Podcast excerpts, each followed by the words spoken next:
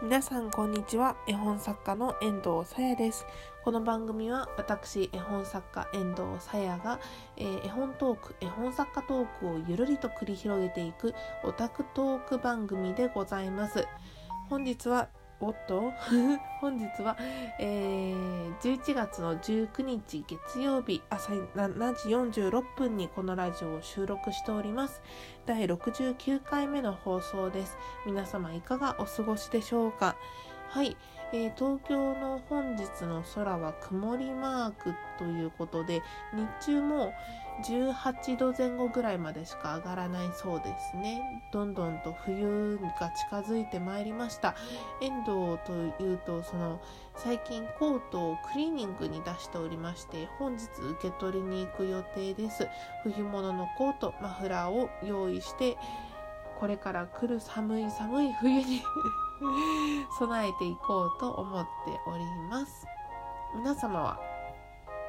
どういった冬支度を始めていらっしゃいますか？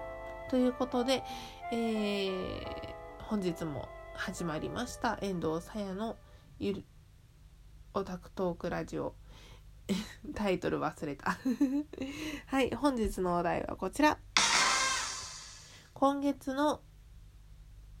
最新絵本を買ったよ。です。イエーイ。はい。最近本を買ってばかりで本当にもう心がホクホクしてます。ということで2冊購入いたしました。今遠藤の手元にあるんですけれども1冊目が吉武慎介さんの「それしかないわけないでしょう」という絵本。でもう1冊がこれがつもうほんとつい最近発売されたばかりの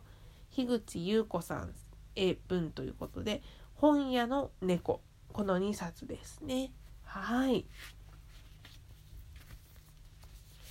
もうね読んでね心がホクホクしたんですよ。さっき言うたよそれ。まず吉武さんの絵本はあの以前もちょっとちらりとお話ししたかもしれないんですけれども卵色の表紙あのツルツルっとしたすごい触り心地のいい表紙に子供たちがこうスカーフじゃないなこれマフラー手ぬぐい？をねどんな風にして活用するかみたいなのがいっぱい並んでいる表紙なんです。これね文章で言うと説明しづらい。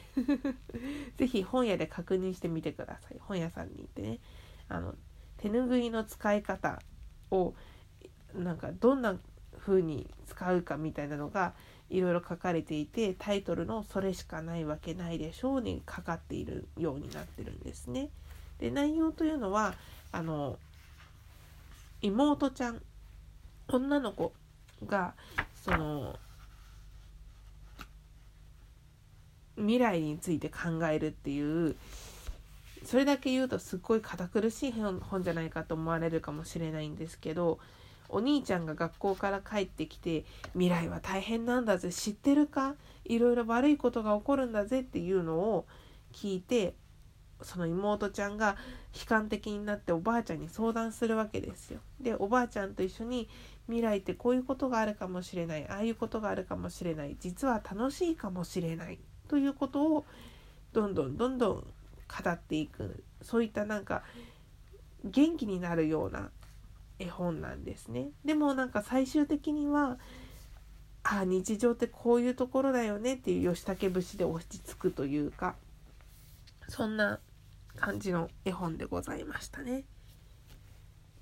なんか本当に吉武さんって日常あるあるだけどこう日常の中で飛躍する瞬間があるじゃないですか。未来ってこうかもとか。過去に起こったことは実はこういうことが原因だったかもしれないっていう。今この時間帯に主軸を置かない時間っていうのが日常を過ごしてる中で出てきた時にいろいろ空想を膨らませてで収束して戻ってきた時に今に帰ってみてどう思うかっていうのを考えるのがすごいお得意な方だと思います。はい次 樋口優子さんの本屋の猫ですね。これは、えー、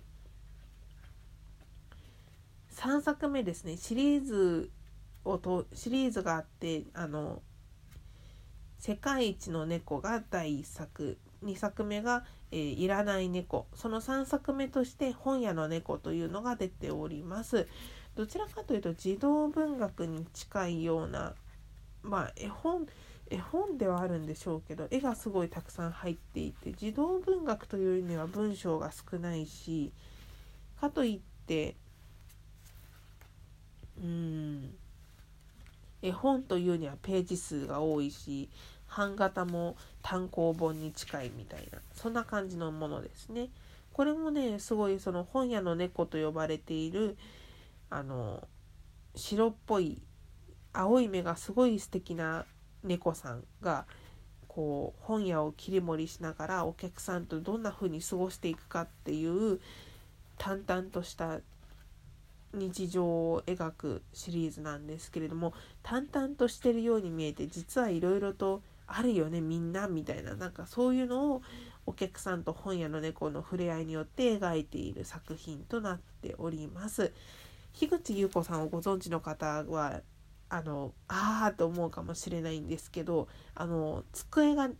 夜寝たりするんですよ。夜寝てグデーンってべちょってなってたりとかあと猫がすごいおしゃれでお洋服をたくさん着替えてたりとか不思議な生き物たちが本を選んでいたりとかそういったまあ樋口節あふるる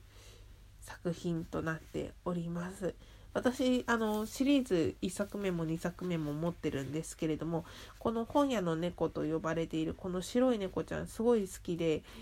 可愛いな可愛いなと思ってたのでこの子が主人公の作品今回の最新作を読んでとても嬉しく思っております。そういうファンもねきっと遠藤の他にもたくさんいるはずと思って。いやー可愛いわにゃんこシリーズってエンドは勝手に呼んでるんですけどこのにゃんこシリーズ多分この本屋の猫で一旦一区切りつくんじゃないかなと思うんですね。というのは月刊萌えっていう雑誌でこの作品が連載されてて今回単行本化となっているんですけれどもこの本屋の猫の連載が終わって次に始まったのが何々の猫ってつかないんですよね。ラブレターっていう名前の連載がスタートしてて、テイストもちょっと違うなと思っていたので、多分にゃんこシリーズは一旦今回でちょっと一区切りついたんじゃないかなと勝手に予想しております。はい、といったところで本日の放送は終わりにしたいと思います。遠藤さやも絵本作家でございます。端くれというか、なんというか、絵本作家でございます。遠藤の活動を載せました Twitter やメーバブログのリンクはこのラジオの概要欄に載せております。また、匿名でお便りをお寄せいただける質問箱のご用意もございますので、ぜひぜひご利用いただければ幸いです。あとは、えー、最近の遠藤のイベント出展といたしましては11月の25日に文学フリマ東京というイベントに出させていただきます。場所は東京都にございます流通センター駅から徒歩1分の場所大流通センター第二展示場でございます。モノレール東京モノレールかな？があの最寄りの路線流通センター駅が最寄り駅でございます。そちらで、C えー、11月25日11時から C14 というブースで、えー、遠藤が絵本を2冊売りますので、皆様遊びにいらしてください。どうぞよろしくお願いいたします。はい。ぼちぼちと今週も始まりました。ゆるりと参りたいと思います はい。では本日もご清聴いただきありがとうございます。絵本作家の遠藤さやでした。またね